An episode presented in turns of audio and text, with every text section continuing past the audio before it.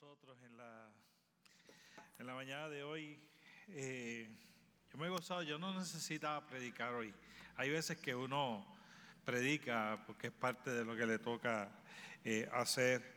Eh, unas veces porque no se siente bien de salud, otras veces porque hay una adoración espectacular y otras como en la mañana de hoy que hay esta única celebración que uno lo que quisiera seguir es recordando y celebrando aquellas grandes cosas que el Señor ha hecho a través de nosotros. Yo quiero que demos un aplauso a todos aquellos pastores que estuvieron antes de mí, a todos aquellos pastores que fueron pastores de esta congregación. Antes de que yo estuviera aquí, eh, eh, ellos son la razón por la que yo puedo estar pastoreando esta congregación. Si ellos no hubiesen sido siervos fieles, este, nosotros no hubiésemos llegado hasta, hasta, hasta esta fecha en que estamos. 116 años, no todas las iglesias lo duran, ¿no? Eh, yo quiero decirles que eh, nosotros somos la tercera iglesia eh, más antigua de la Alianza Cristiana y Misionera en Puerto Rico. A de Barceloneta es la más antigua, Manatí Pueblo y después de nosotros.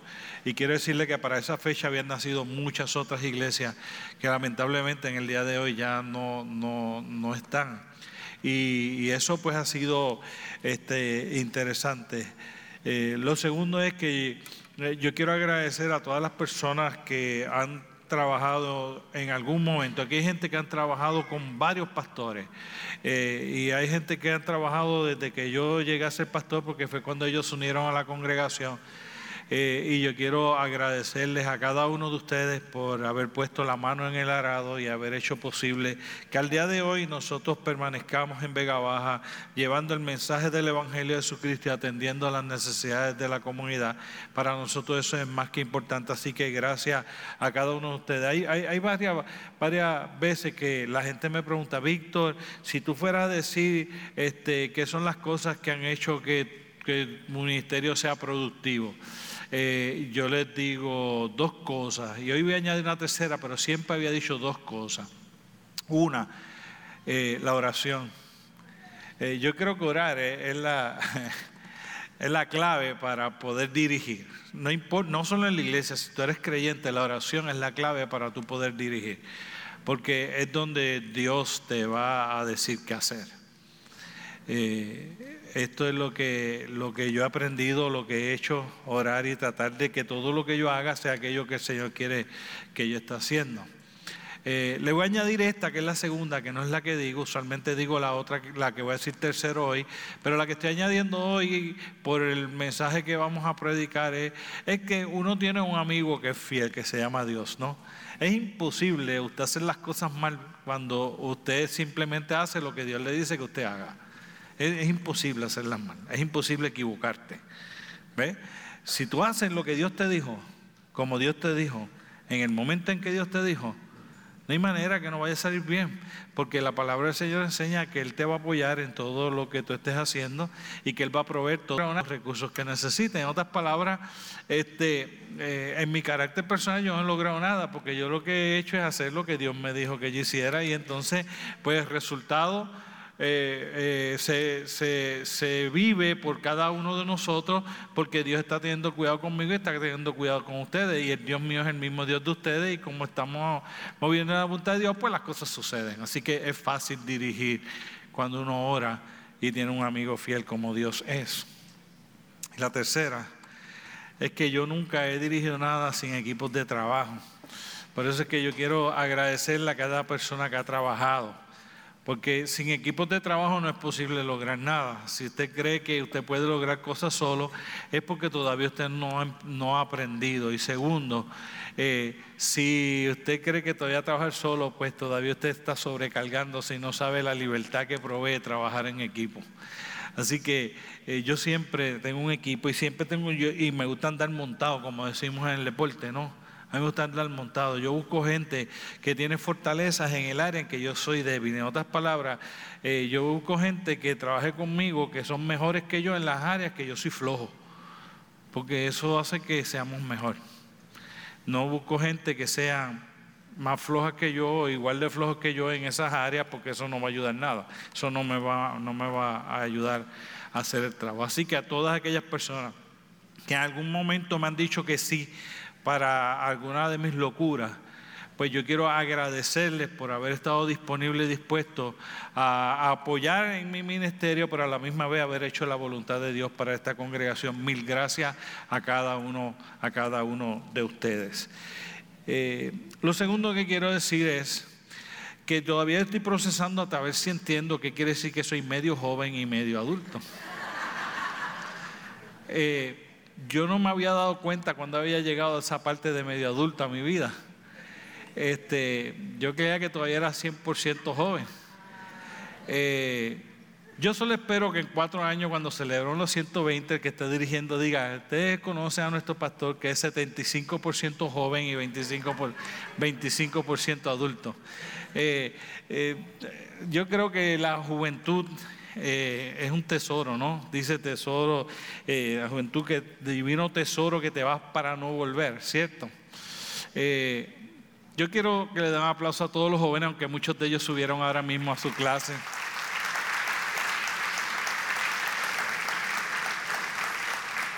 Y quiero animar a la juventud a que no quieran ser adultos. La sociedad les empuja a que ustedes sean adultos.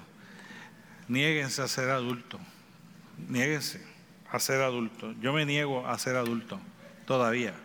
Yo, Leica, tienes razón. Yo agradezco que me digan que soy medio joven y medio adulto. Yo estoy feliz con eso. No, no, eso no me causa, yo, yo no, no me siento inmaduro, no me siento incapaz, no tengo complejo, no me siento inferior. Realmente no me importa. Porque la juventud te permite seguir soñando. La juventud te quita miedo a hacer cosas. Te arriesgas más. La juventud, la juventud te, te permite a ti tener energía te permite cambiar, te permite adaptarte, ajustarte, crecer, desarrollarte. Después que nosotros perdemos la juventud acá en la mente, estamos chavados, porque empezamos a quedarnos estancados en las épocas que nosotros nosotros pertenecíamos. Usted no perteneció, usted está vivo, usted pertenece a la de hoy. Usted perteneció a una y pertenece a otra. Sigue perteneciendo. El tiempo siguió corriendo, las cosas siguieron cambiando y usted simplemente lo que tiene que seguir es seguir cambiando con ella, porque usted sigue vivo. Entonces, yo quiero agradecer a Yoleika esa parte de 50-50, aunque hubiese preferido que me dijera que era 75 joven, 25 adultos, y me hubiese sentido ya ahí súper contento. Este, pero yo, quiero animarles a, a que esta iglesia tiene 116. Y si usted vio la foto, no es la misma iglesia que era hace 116 años atrás. Y una de las razones por la que permanece, y si el Señor no viene, seguirá permaneciendo, es porque se ha ido atemperando a los tiempos, a medida que los tiempos han ido cambiando. Y si nosotros hacemos eso como iglesia, lo podemos hacer como individuos. Y entonces si usted se atempera a los tiempos, usted va a ser un mejor embajador del Evangelio de Jesucristo, porque va a usar ilustraciones de la época, va a, usar, eh, va a conocer las situaciones sociales que se viven, y usted va a poder ser un mejor embajador de Jesucristo. Así que niéguese, dile a tu lado, niégate, niégate a dejar de ser joven, dile, niégate a dejar de ser joven. Para que no digan que es una filosofía es bíblica, ¿no? Dice la palabra del Señor, mientras el hombre exterior se va desgastando, nuestro hombre interior se renueva día a día. Por si acaso cree que es una filosofía mía media locura, media desviada, pues entonces tendría que decir que la palabra del Señor está mal. Porque no lo, no, no, lo, no lo dije yo, lo dijo Dios. Yo simplemente vivo de acuerdo a lo que dice la palabra. Yo encarno el Evangelio en mi juventud. Así que los jóvenes que están ahí, prohibido envejecer. Los adultos que están ahí, prohibido no rejuvenecerse. Y entonces la iglesia, si el Señor no viene, en 116 años posiblemente eh, es completamente digital. Yo vivo motivado con eso. Yo quisiera que el Señor me diera años de vida para yo estar predicando desde mi casa y todo el mundo congregado a través de digital. Yo sé que a ustedes no les gusta eso, pero a mí sí. Es verdad que soy medio joven. eh, me siga. Ahí yo estaría tirado en el, sofá de casa mientras estoy hablando y ustedes me ven parado en el púlpito predicando. No está cool, está cool, eso, está bien, bien, bien, interesante. A mí me fascina todas esas vainas, pero eso, eso no estaba planificado en lo que yo iba a decir. Eso salió por Yoleika. Eh, Gracias a todos, gracias porque, por hacer posible que esta iglesia siga siendo una alternativa para la comunidad. Muchas gracias, estoy profundamente, profundamente agradecido. Señor, te pedimos que en la mañana de hoy nos hables a través de tu palabra. La hemos pasado súper bien recordando, cantando canciones eh, que, que, existían en el 1903 cuando nosotros nacimos, hasta canciones que existen hoy 116 años después. Y de generaciones en generaciones hemos adorado tu nombre en esta iglesia. Y de generaciones en generaciones la palabra ha sido predicada. Y de generaciones en generaciones las vidas han sido transformadas, Señor. Y te pedimos que continúes haciéndolo en esta mañana.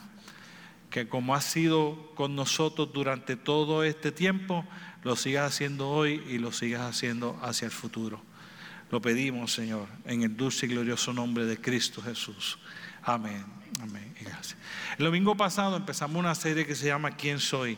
Y dentro de ¿Quién soy? El domingo pasado hablábamos de que nosotros tenemos que trabajar con esa identidad de quién nosotros somos. Y uno de los conceptos principales que tenemos que entender es que nosotros lo que somos es que somos hijos de Dios y hablábamos qué implica eso de ser hijo de Dios. Y hablamos, y hablamos de, cuán importante es que tú puedas entender eso y que como hemos sido adaptados, que nosotros aprendamos a vivir como hijos. Y, aceptar a Dios como un Padre que nos ama y que todo lo que quiere hacer con nosotros es por nuestro bienestar. y yo no dije la semana pasada, pero voy, voy a decirte hoy esto para, para, resumir eso. Esto es lo que yo, lo que quizás resume el, el mensaje del domingo pasado. Es una bendición ser hijo de Dios.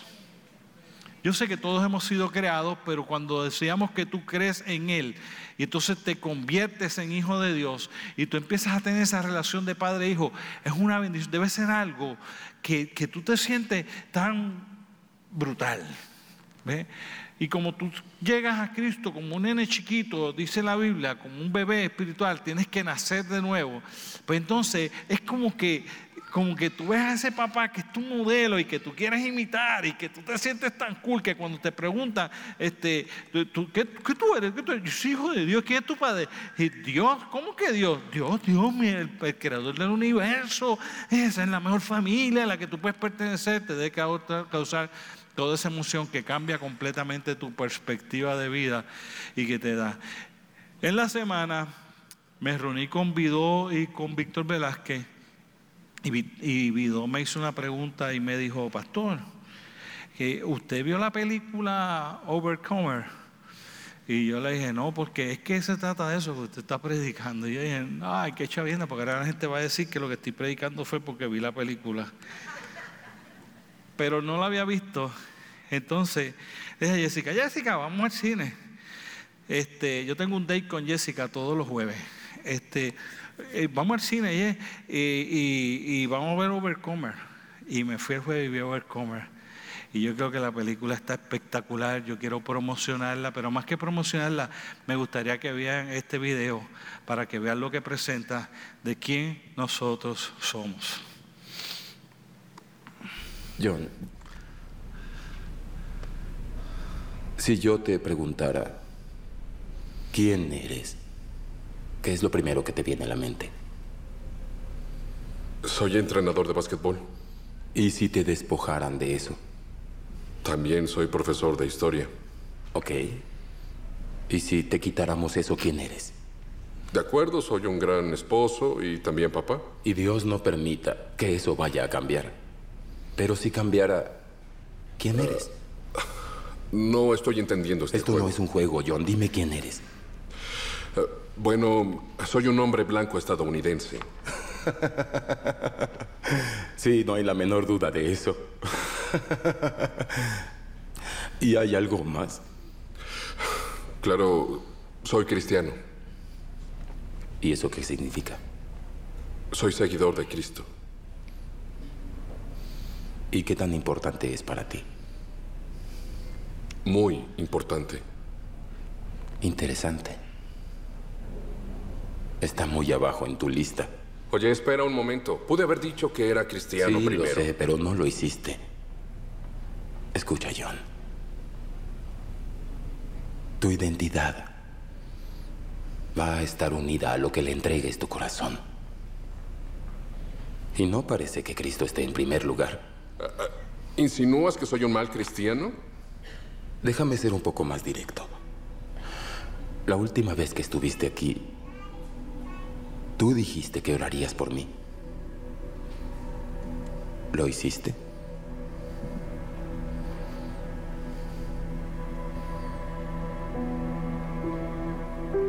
No. No. Para ser alguien que conoce a Cristo, tus actos no lo demuestran. Y eso hace que me pregunte, ¿qué define quién eres? Perder a tu equipo no solo te decepcionó, te destruyó. Alguien o algo tomará el primer lugar en tu corazón. Pero cuando encuentres tu identidad en aquel que te creó, cambiará toda tu perspectiva.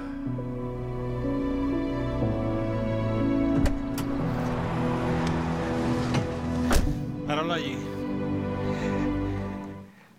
Usted ve quién nosotros somos, la identidad que nosotros tengamos va a ser que nosotros demos las prioridades a las cosas, que nosotros tengamos una visión de vida diferente, que nosotros querramos hablar de Él sobre todas las cosas, que cuando queremos identificarnos, nos queremos identificar primeramente como hijos de Dios, como, como creación de Él, como que le pertenecemos a Él, antes de qué he estudiado, qué tengo, dónde vivo, de quién soy. Ese soy yo. Yo soy hijo de Dios. Eso eres tú si tienes a Jesucristo. Es, lo, es, hijo de Dios. Eso es lo, que debe definir quién tú eres. Es, lo, que tú logras alcanzar una vez tú has venido a Cristo. Y decíamos que además de ser hijos de Dios, en esa identidad que nace en nosotros, cuando nosotros empezamos a tener esta relación con Dios, existe una segunda parte que dice que nosotros somos amigos de Dios. Y yo quisiera eh, ir de nuevo, igual que hicimos la, la, la semana pasada, que, que, vayamos a través de lo que enseña la palabra, ¿no? Y en Juan capítulo 15, versículo 14 y 16 dice, vosotros sois mis amigos, si hacéis lo que yo os mando. Ya no os llamaré siervos, porque el siervo no sabe lo que hace su Señor pero os, llamaron, he llamado amigos porque todas las cosas que oí de mi Padre os las he dado a conocer. No me elegisteis vosotros a mí, sino que yo os elegí a vosotros y os he puesto para que vayas y llevéis fruto y vuestro fruto permanezca. Cuando tú escuchas esa palabra de Dios, entonces nosotros tenemos que recordar que el Señor dice, tú eres, tú eres amigo de Dios. Entonces, si, si, yo soy amigo de Dios, la, la, pregunta que eso nos debería levantar a nosotros es qué tipo de amistad es esa amistad que Dios se refiere cuando es amigo. Porque amigo nosotros podemos definirlo como un peso en el bolsillo. O sea, la definición que le demos a la amistad va a ser más profundo, no más profunda. El yo anhelar esa amistad, yo ser amigo de Dios. Mientras más esa amistad sea alguien o esa persona tenga esas características para yo poder ser amigo de él, ya que él me considera su amigo, entonces mientras más definida está esa amistad y más, más válida sea, entonces más amigo de Dios yo quiero ser. Yo creo que en ese primer pasaje que leímos, eh, nos dice, ya yo no te voy a llamar más siervo, sino que yo te voy a llamar amigo porque yo, yo voy a, enseñarte todas las cosas del Padre. Esta es la amistad de Dios. Cuando yo soy amigo de Jesucristo, el Señor Jesucristo lo primero que dice es, mira, yo me voy a encargar de que, de que como tú eres mi amigo, yo decirte todo lo que tienes que saber de Dios. ¿No es interesante esa amistad? Es, es, es ese amigo que sabe que tú necesitas una relación íntima con el Padre Celestial y te dice, como tú eres mi amigo, yo te voy a decir a ti todo lo que el Padre me diga, yo te lo voy a dejar saber a ti. Yo creo que eso es una buena, yo creo que no solo creo que es una buena amistad, yo creo que es una buena herramienta nosotros contar con que Dios, Jesucristo nos va a estar revelando a través de su Espíritu audiblemente, como Él decide hacerlo, todas las cosas que Dios quiere que nosotros sepamos del Padre.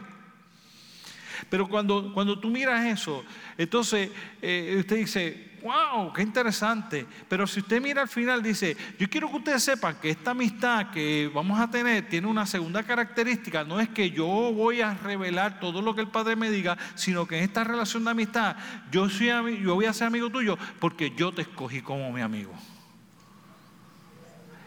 Y, yo creo que cambia la perspectiva de todo, de cómo es que nace la amistad entre Dios y tú, entre Jesucristo y tú, y Jesucristo y yo. Nace esa amistad porque el primer paso para tratar de, animarte a tener una amistad lo da Dios. Dios da el paso. Yo no sé si tú, si tú has tenido esta situación que yo tengo. Pero una de las cosas más difíciles que los seres humanos tenemos es la capacidad para poder desarrollar amigos o tan siquiera poder escoger personas que nosotros creamos que vamos a poder tener una buena amistad con ella. Y da trabajo. Da trabajo porque nos da miedo, da trabajo por la incertidumbre y si confío mucho y después me falla. Y si, y si de verdad no es tan fiel como parece y, de verdad, de verdad, cómo reaccionará cuando conozca las partes que quizás son más íntimas, más calladas, más, más secretas mías.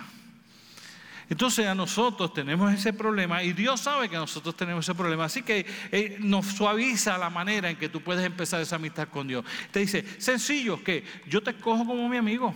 Tranquilo, yo di el primer paso. Tú estate tranquilo. Pero ¿qué representa que Dios dé ese primer paso hacia nuestra amistad? Representa que ya Él sabe tus problemas, que ya Él sabe tus necesidades, que ya sabe tus inquietudes y sabe tus infidelidades. Él sabe cuán frágil, cuán infiel tú le puedes ser. Él sabe cuán, cuán comprometido tú puedes estar con su amistad o no desde antes. Ya Él lo sabe. Y a pesar de que sabe eso, extiende el lazo de decir, yo no solo te quiero como, yo no solo quiero que tú seas hijo de Dios, yo quiero que nosotros tengamos una amistad. Y yo creo que tú sabes determinar la diferencia entre ser hijo y ser amigo. Pero yo creo que, que, aquellos que tienen una familia sólida pueden entender el concepto de tener un padre que además de ser papá es amigo. Yo conozco a tanta gente que me dice, yo quiero decirte que mi papá no solo ha sido mi papá, ha sido uno de mis mejores amigos toda la vida. Ese es mi caso. Mi papá ha sido un gran amigo. Porque cuando yo he ido a hablar con él, no como papá, él ha estado ahí para escucharme y no juzgarme, no rechazarme, poder estar ahí. Ese es el caso con mi papá, terrenal, Víctor Morroy, papá, como le dice Yolesca. ¿Ve? Yo he tenido una relación con mi papá que no ha sido nada más que eso, no, ha sido en varias facetas. Yo he tenido una gran relación de hijo y padre con la que peleo más con él que como amigo. Yo peleo con mi papá más como hijo peleando con su papá que como amigo peleando con su amigo. Él ha sido mi mentor en esta vaina del ministerio. Yo pude usar otra palabra, quise usar vaina. Eh, pues sí, porque cuando las cosas se pusieron complicadas y yo no sabía qué hacer, yo tenía a mi papá un mentor, porque era mi amigo, porque era mi papá, pero sobre todas las cosas es el mismo tipo de relación que Dios quiere que nosotros tengamos que tener, que no es lo suficientemente íntimo con tu ser solo hijo de Dios. Él quiere que además de verlo como papá, que lo veas como amigo. Porque yo te voy a decir algo que tú y yo sabemos. Tú le dices a tus amigos, cuando eres joven, especialmente, lo que no le dices a tu papá. Y Dios dice, ni cómo yo compenso eso. Yo quiero ser amigo tuyo también. Yo quiero que además de decir las cosas aquellas que tú me dirías como hijo, yo quiero que tú tengas la posibilidad de compartir conmigo aquellas que tú me dirías como padre. Entonces la amistad que Dios está ofreciendo a nosotros es una amistad que es Él dando un paso para Él acercarse a nosotros y nosotros entonces poder tener esa amistad. Y lo único que me dice es, esa amistad que yo quiero establecer es una amistad que yo la empiezo, pero que tú la puedes continuar si tú haces lo que yo digo. Dice, yo la empiezo. Yo lo único que te voy a pedir es que tú hagas lo que yo te diga para que entonces esa amistad pueda perdurar, para que tú y yo podamos ser amigos. Recuerdan, yo le dije que nosotros tenemos la capacidad de ser adoptados por alguien y nosotros aceptar esa adopción y nosotros sentirnos parte de esa familia, sentirnos hijos de esa persona. Quizás sabemos que no nacimos de la misma sangre, pero nacimos del mismo corazón. Y nos sentimos tan amados y tan cuidados. No hay nadie que me pueda decir, esa persona no es mi papá, esa persona no es mi mamá, ese es mi papá, esa es mi mamá. Quizá ellos no me parieron, pero yo estoy seguro que nadie que me hubiese parido hubiese sido mejor que ellos. O tenemos la capacidad de vivir en rebeldía toda la vida sin aceptar ese amor paternal ese amor maternal provisto por una persona que nos ha adoptado y nosotros vivir siempre renegando de cuánto perdí o cuánto tuve y no aprender a acercarme y aceptar que esa otra persona han hecho sus funciones de papá y dama como son y yo me siento orgulloso de ser sus hijos.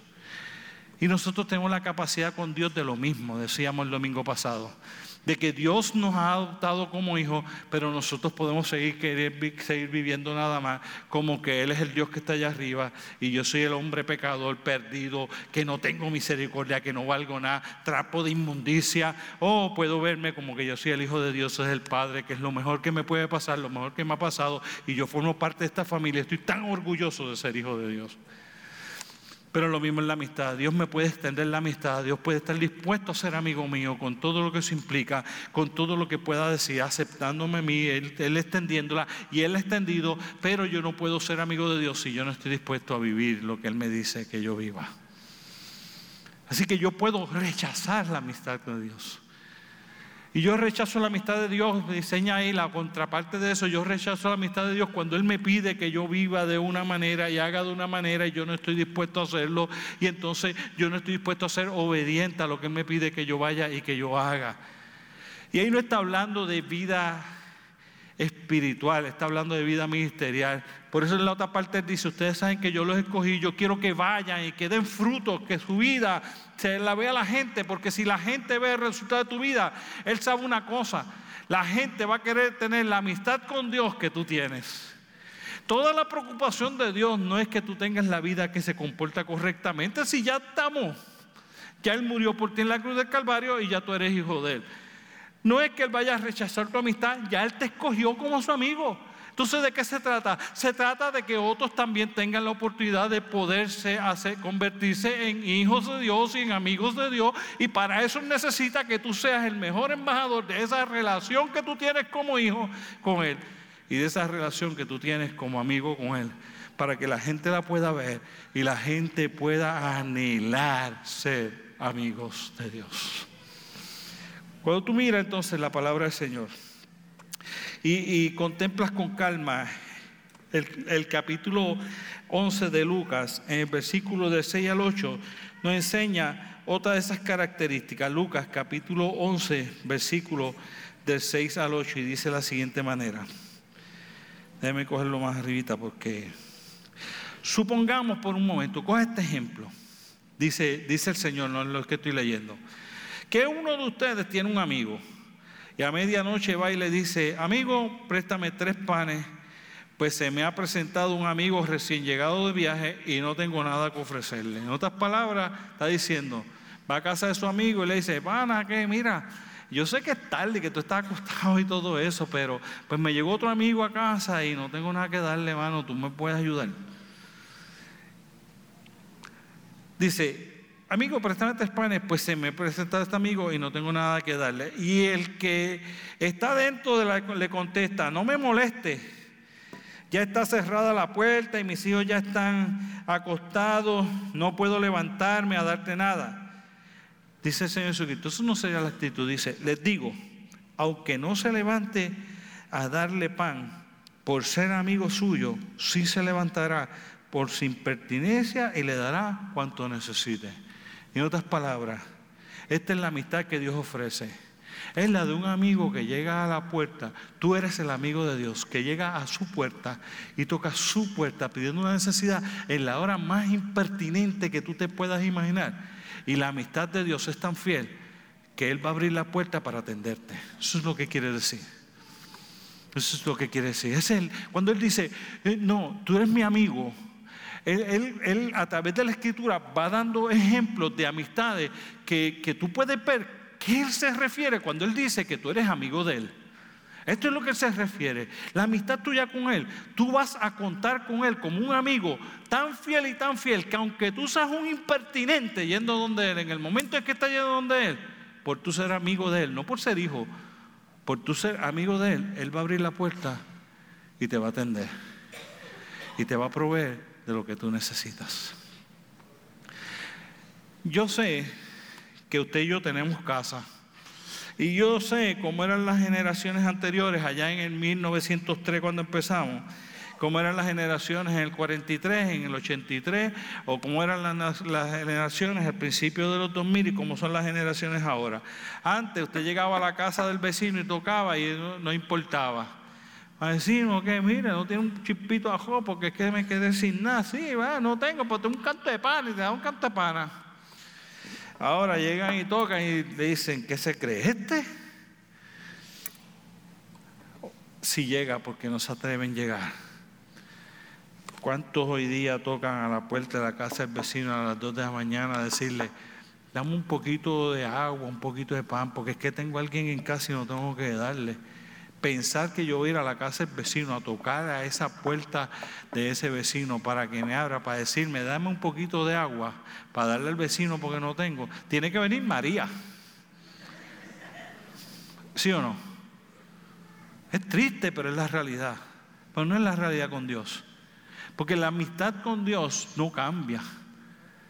Dios va a ser siempre un amigo fiel que estará ahí atento a cuándo es que tú llegas, a la hora que sea, no importa cuán impertinente tú puedas ser, y cuando llegues tocando a su puerta, porque tú eres amigo de Él, Él va a abrir la puerta para atender tu necesidad. Ese es el tipo de amistad que Dios te ofrece. Eso, es lo que Dios quiere decir cuando dice que, tú eres amigo de Él, que tú eres amigo de Dios. ¿eh? No está hablando de una amistad como la que nosotros podemos desarrollar con otro ser humano. Estamos hablando con una amistad que no tiene horario, no tiene día, no tiene caducidad. Nunca te va a ser infiel, siempre te va a escuchar, siempre va a estar atento, siempre va a estar ahí. Él siempre será fiel. La amistad que Dios nos ofrece, yo creo que la define muy bien también en Lucas capítulo 7, versículo 34. En Lucas capítulo 7, versículo 34 lo dice de la siguiente manera. Vino el Hijo del Hombre que come y bebe y ustedes dicen, este es un glotón y un borracho. Eh, así definía a Jesucristo los que no querían creer con el glotón y borracho. Y nosotros a veces nos preocupamos porque nos digan buscones. Por favor. Amigo, dice, miren la otra definición. Amigo de, amigo de Cristo, amigo de recaudadores de impuestos publicanos en esa época y de pecadores. Esto, esto define la amistad que Dios tiene, quiere tener contigo. Así que define, de eso es que Dios está dispuesto a hacerse amigo. En otras palabras, te está, está diciendo, ese hombre, Jesucristo, es amigo de aquello que nadie más quisiera ser amigo. De alguien que, porque cobrador de impuestos en esa época el publicano no solo cobraba para él, sino que cobró un poquito, no cobraba para el gobierno, sino que también cobraba un poquito más para él y les robaban a los judíos para dárselo a los romanos y en adición a eso, para quedarse un poco más con ellos. Es el caso de Saqueo. Por eso cuando Saqueo cree en Jesucristo, va y restituye lo que había robado y le da más a la gente, porque él reconoce que le había robado a aquellos que le cobraban impuestos. De esa gente es que Cristo tiene capacidad de hacerse amigo. De pecadores. Pero usted tendría que definir por qué es que le dicen de pecadores. Porque se metió en la casa de la gente como saqueo que nadie se metería en esa casa. Porque dejó lavarse el pie por una persona que tenía mala reputación. Porque perdonó a aquella que estaba viviendo en adulterio y le dice, vete tú y no peques más. Y le preguntó a los demás, ¿y tú estás libre de pecado para que tires la primera piedra?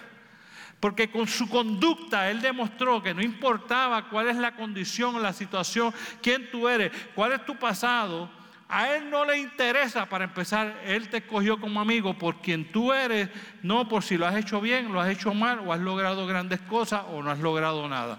A Él no le importa eso. A Él le importa que si tú te llamas José o Ana, a Él le importa que tú eres José, a Él le importa que tú eres Ana. Ah, pero le importa algo más. No le importa nada más. Cuando Él ofrece la amistad y te dice, tú eres mi amigo, Él sabe qué tú tienes y qué tú puedes tener y como quiera no es una razón para Él no ser amigo tuyo. Yo quisiera decirte que nosotros tenemos esa capacidad. Pero nosotros tenemos un dicho para que nos dice, el dicho de boricua que tenemos, que usamos nosotros aquí en Puerto Rico, ese dicho nada más te dice que nosotros no somos así. Porque nosotros decimos, dime con quién y te diré. En otras palabras, si tú andas con un pillo, tú eres. Así que, ¿qué tú no quieres hacer? Pillo, ¿sabes qué nos enseñan nuestros papás? No te juntes con ese. Porque esa es mala influencia. ¿Es falso? No, a lo mejor es verdad que es mala influencia. Claro, podemos enseñarle a nuestros hijos, ¿sabes qué? Tú debes ser el que influyes en él y darle los valores, las enseñanzas y la certeza de carácter a nuestros hijos para que cuando se involucren con esa gente, el carácter de nuestros hijos sea el que cambie el de ellos y no el de ellos el que cambie el carácter de nuestro hijo. Porque querría decir que nosotros no creamos un carácter lo suficientemente fuerte en nuestros hijos. Por eso es que entonces nosotros cuidando y protegiendo lo nuestro con razón, porque yo soy papá y cuido y protejo lo mío, nosotros tenemos miedo de con quién se van a relacionar y de quién nuestros hijos se van a hacer amigos. Y como le enseñamos eso desde la niñez, cuando somos adultos tampoco tenemos la capacidad de ser amigos de cualquiera, pero la amistad que Dios te ofrece no es así. La amistad que Dios te ofrece es completamente diferente. La amistad que Dios te ofrece te dice, no me importa qué has hecho, qué puede haber pasado o qué estará sucediendo. Yo sé lo que está en tu mente, sé cómo es tu corazón y como quiera yo quiero ser tu amigo. Esa es la amistad que Dios ofrece. Usted sabe la seguridad que da tener un amigo que aunque yo falle en algún momento dado, que aunque yo me caiga y yo actúe de la manera equivocada, esa mitad de Dios no es quebrantable. Por eso es que el enemigo trata de hacernos sentir mal y echarnos la culpa, hacernos sentir culpables de que cuando nosotros nos caemos, ya nosotros fuimos tan infieles, tan ingratos, de que nosotros no somos dignos de que Dios se acerque a nosotros. Mentiras del diablo. Si Él te dice, aunque tú seas pecador, aunque tú seas un ladrón, aunque seas un impertinente, no me importa, yo lo único que quiero es tener una amistad contigo. Tú eres amigo de Dios de esa manera. Yo creo que a veces nosotros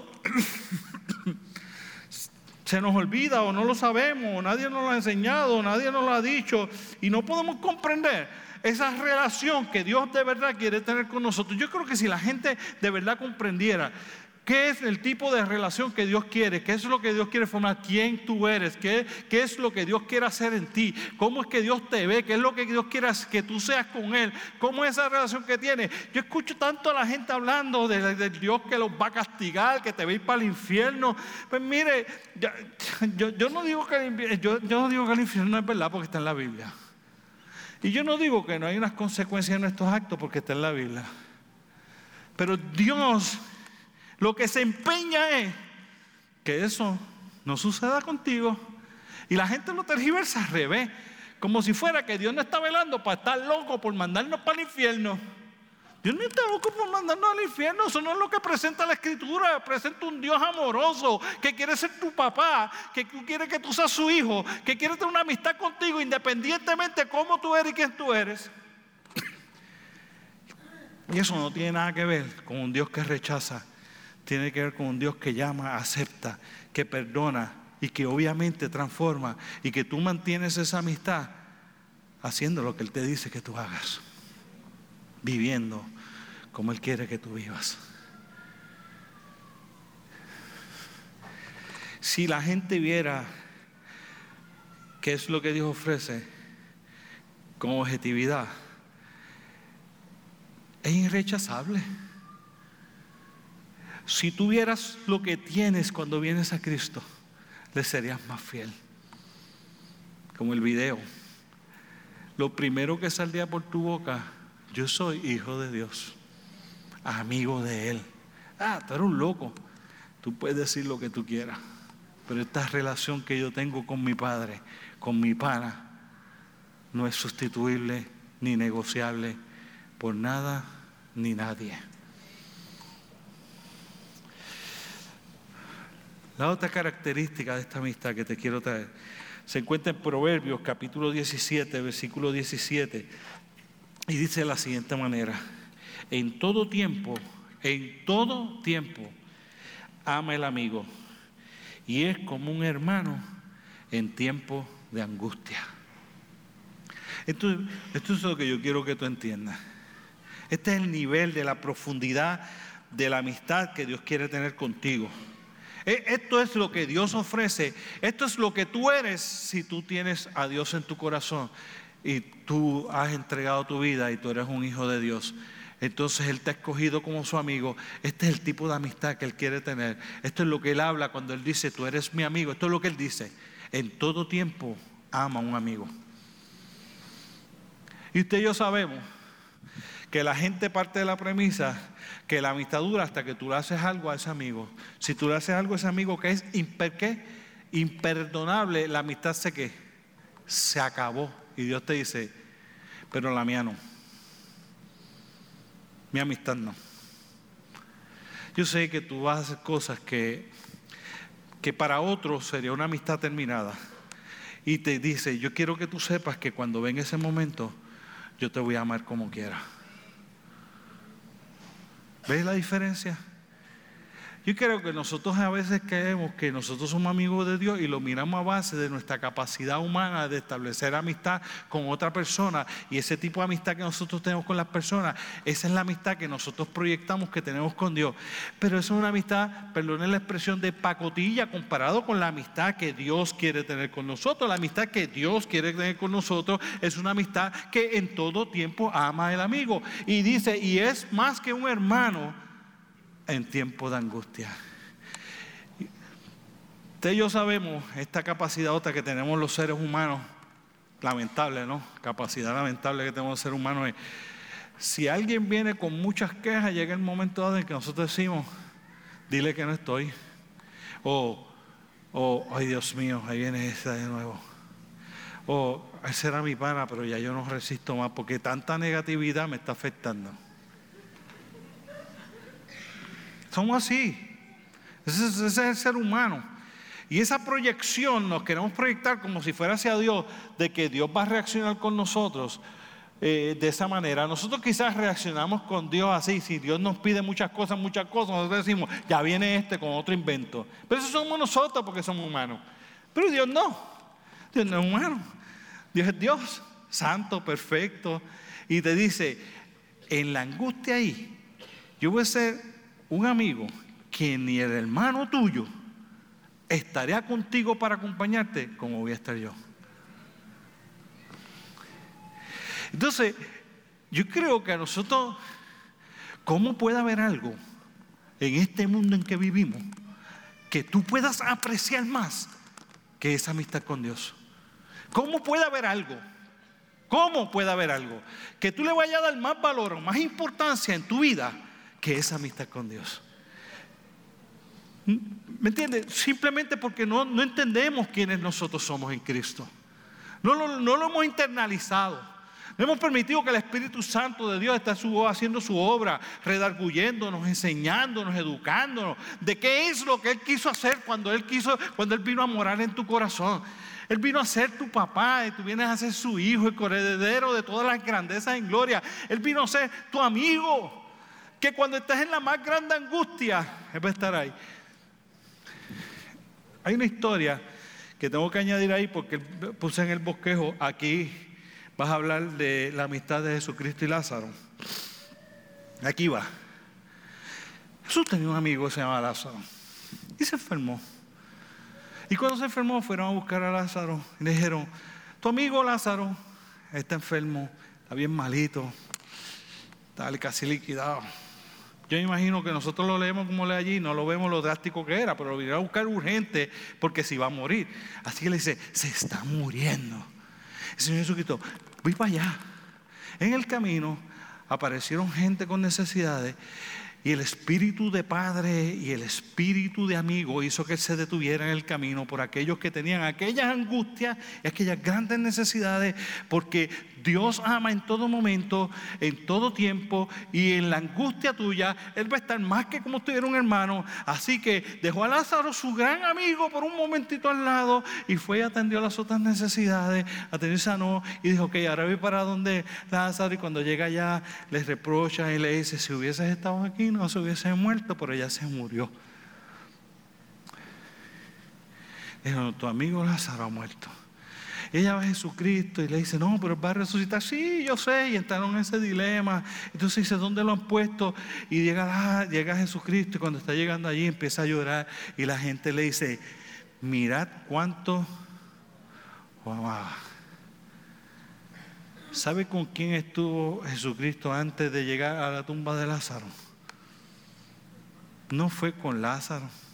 Él sabe lo que iba a pasar con Lázaro. Fue a atender a quién? a Marta, a María, a los que estaban en su gran angustia.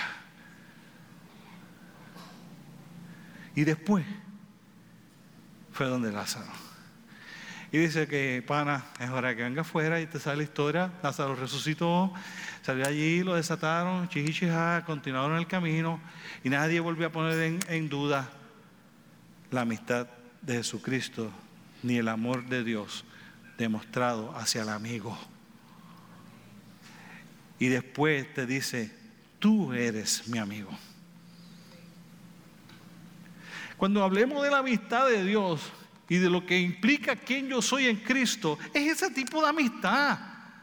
Es ese tipo de relación con ese tipo de Dios, con ese tipo de poder, con ese tipo de capacidad, con esa manera de actuar, con esa manera de ser probada, porque no solo porque lo dice, está probada con sus actos, con sus hechos, está escrito, evidenciado en la palabra del Señor. ¿Qué clase de amigo es el que tú tienes como amigo? ¿Cómo puede haber algo que tan siquiera, tan siquiera tenga la más remota posibilidad de ocupar el lugar? De Él en tu vida. ¿Cómo puede haber algo en este mundo que te defina más que lo que tú eres cuando estás en Él, como hijo de Dios y como amigo de Dios? Termino diciendo de esta manera. En Proverbios capítulo 18, perdón, versículo 24 lo voy a leer completo, pero voy a usar la última parte nada más. El hombre que tiene amigo ha de mostrarse amigo. Y amigo hay más unido que un hermano. Esto te dice Dios. Todos somos hijos de Dios, los que hemos creído, ¿cierto? A los que creyeron, a los tales de Dios la potestad de ser hechos hijos de Dios.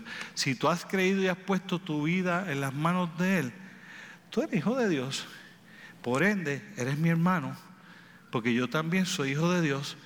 Por ende, eres hermano de todo aquel que está alrededor tuyo, que ha tomado esa decisión por Jesucristo. Y por ende, todos somos hermanos de Jesucristo. Y él dice, y está chévere esa relación, está chévere esa relación de hermanos que podemos tener. Pero yo te estoy ofreciendo una amistad que es un poquito más, más fuerte. Esta es la amistad que yo quiero ofrecerte una amistad que es más que el que tú seas mi hermano. Para Jesucristo no es suficiente, o aparentaría no ser suficiente que tú eres hijo de Dios y por ende ya somos, hermanos y coherederos de toda la clase de gloria. Él dice, está bien, eso está bien, ya somos hermanos, pero yo quiero ofrecerte una amistad que esta es la característica adicional que tienes, que Es una amistad que es más a veces que hasta ser hermano. Y yo no sé si usted puede comprender eso. Pero los hermanos, usted no los escoge. ¿Cierto? Pero los amigos, sí. Entonces, esto es lo que sucede. Dios dice, cuando tú escogiste al Padre y el otro escogió al Padre y ya yo estaba con el Padre, pues ya somos hermanos. Pero somos hermanos entre nosotros no porque nosotros nos escogimos, somos hermanos porque escogimos al Padre. Pero yo no quiero esa relación que es como por carambola contigo. Yo quiero esta relación contigo, que yo quiero que nuestra amistad sea más que nuestra hermandad. Y yo creo que como, como hace la gente hoy día, let's do it, es esto, es que Él quiere que tú sepas que aunque mi padre y mi madre me dejaran, con todo Jehová te recogerá, Él lo que quiere que tú sepas es que Él va a estar por ti y contigo en todas las circunstancias, aunque sabe que a veces tú vas a tener un struggle con el padre como hijo y pareciera ser que la relación familiar que se pueda dar entre nosotros fallara, Él como quiera va a seguir siendo tu amigo, Él como quiera va a seguir siendo fiel. Yo no sé si yo estoy logrando llegar de la manera en que el Señor quiere decirte, pero esto es lo que yo te quiero decir es, si tú entiendes la amistad que Dios te ha ofrecido, que viene en el paquete de tu relación con Él, esto es quien tú realmente eres. Tú no eres Víctor Monroy de la familia Monroy. Tú eres hijo de Dios, del Dios Altísimo. Tú no eres amigo de otro nada más. Tú eres amigo de Dios, del Dios creador del universo, del Todopoderoso. Ese es quien tú eres. Tú no eres el ingeniero, ni el abogado, ni el empresario, ni el médico, ni el maestro, ni el plomero. Tú no eres el estudiante, tú no eres el estudiante destacado, tú no eres el del cuadro de honor. Eso no te define, eso es lo que tú haces, no quien tú eres. Tú eres estudiante y algún día dejarás de ser estudiante. Y ahora eres empresario algún día dejarás de ser empresario. Y ahora quizás eres abogado y algún día dejarás de ejercer las leyes porque nadie te va a contratar porque te pusiste muy viejo y ya estás muy atrasado y ya no quieren ver contigo porque eres muy lento, no estás al día con las nuevas tecnologías. ¿Qué sé yo qué va a pasar? Algún día yo soy pastor ahora y algún día tendrá que venir otro pastor porque me va a decir, bendito, ya el pastor no puede pastorear esta iglesia. Pero lo que yo no voy a dejar de ser es hijo de Dios y amigo de Dios. Y lo que tú no vas a dejar de ser, si lo tienes a Él, es hijo de Dios y amigo de Dios. ¿Cómo puede ser que haya algo en este globo terráqueo que pueda definirte más o que tú quieras llenarte la boca para decir que eres? ¿Cómo no puede ser que lo primero que vaya a salir por tu boca es que yo soy el amigo de Dios, hijo de Dios. Y que ese es el orgullo más grande que sale de tu corazón. Con esa amistad que Él ofrece, con esa, con, esa adopción que Él ofrece, con eso que yo acepté, eso es lo que yo soy. Ahora escucha el, final de todo esto que estamos hablando para ir terminando ya. Escucha el final de todo esto. Este es el final de todo esto. Este es el final. Internaliza lo que eres. Proyecta lo que eres. Vive lo que eres. Disfruta lo que eres. Comparte lo que eres. Actúa como lo que eres. Sé lo que eres. Hijo de Dios. Amigo de Dios. Que si alguien te hiciera la pregunta que hicieron en la película, ¿quién eres tú? Tú puedas decirle, yo soy hijo de Dios, amigo de Dios, primero que ninguna otra cosa.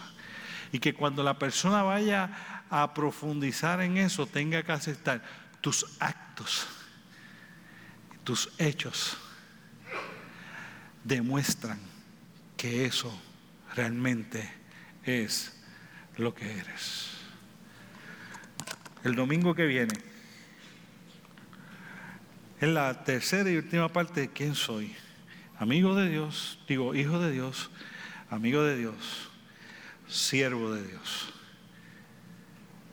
Y acabamos con nuestra identidad el próximo domingo. Yo espero que pueda estar con nosotros nuevamente. Señor, cantamos, soy amigo de Dios, soy amigo de Dios, soy amigo de Dios, su amigo soy. Gracias. Porque sabes que nuestro corazón es lo que anhelamos, tener esa amistad contigo. Ayúdanos a cultivar esa amistad como tú nos enseñas a hacerlo. Haciendo lo que tú nos dices que hagamos. Y así mantendremos esa amistad contigo que perdura, que trasciende décadas, que trasciende edades, que trasciende etapas en nuestra vida, de padre, de esposo, de joven, que trasciende etapas en nuestra vida, de profesional, de estudiante, que, que cuando estamos allá solos en la habitación, esa hermandad y esa amistad está presente.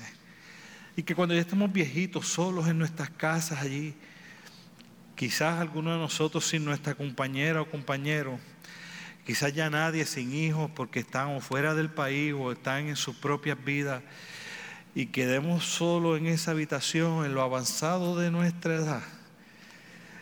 La soledad no sea la que nos acompaña, porque nuestro amigo y nuestro Padre está presente con nosotros, aún en las peores angustias. Ayúdanos, Señor. Ayúdanos a cultivar esa amistad. Ayúdanos a fortalecer nuestra relación de hijos tuyos. Ayúdanos a fortalecer quienes nosotros somos en ti. Forma nuestra identidad con fuerza en lo que nosotros somos, hijos y amigos de Dios. En el nombre poderoso de Jesús. Amén, amén. Gracias.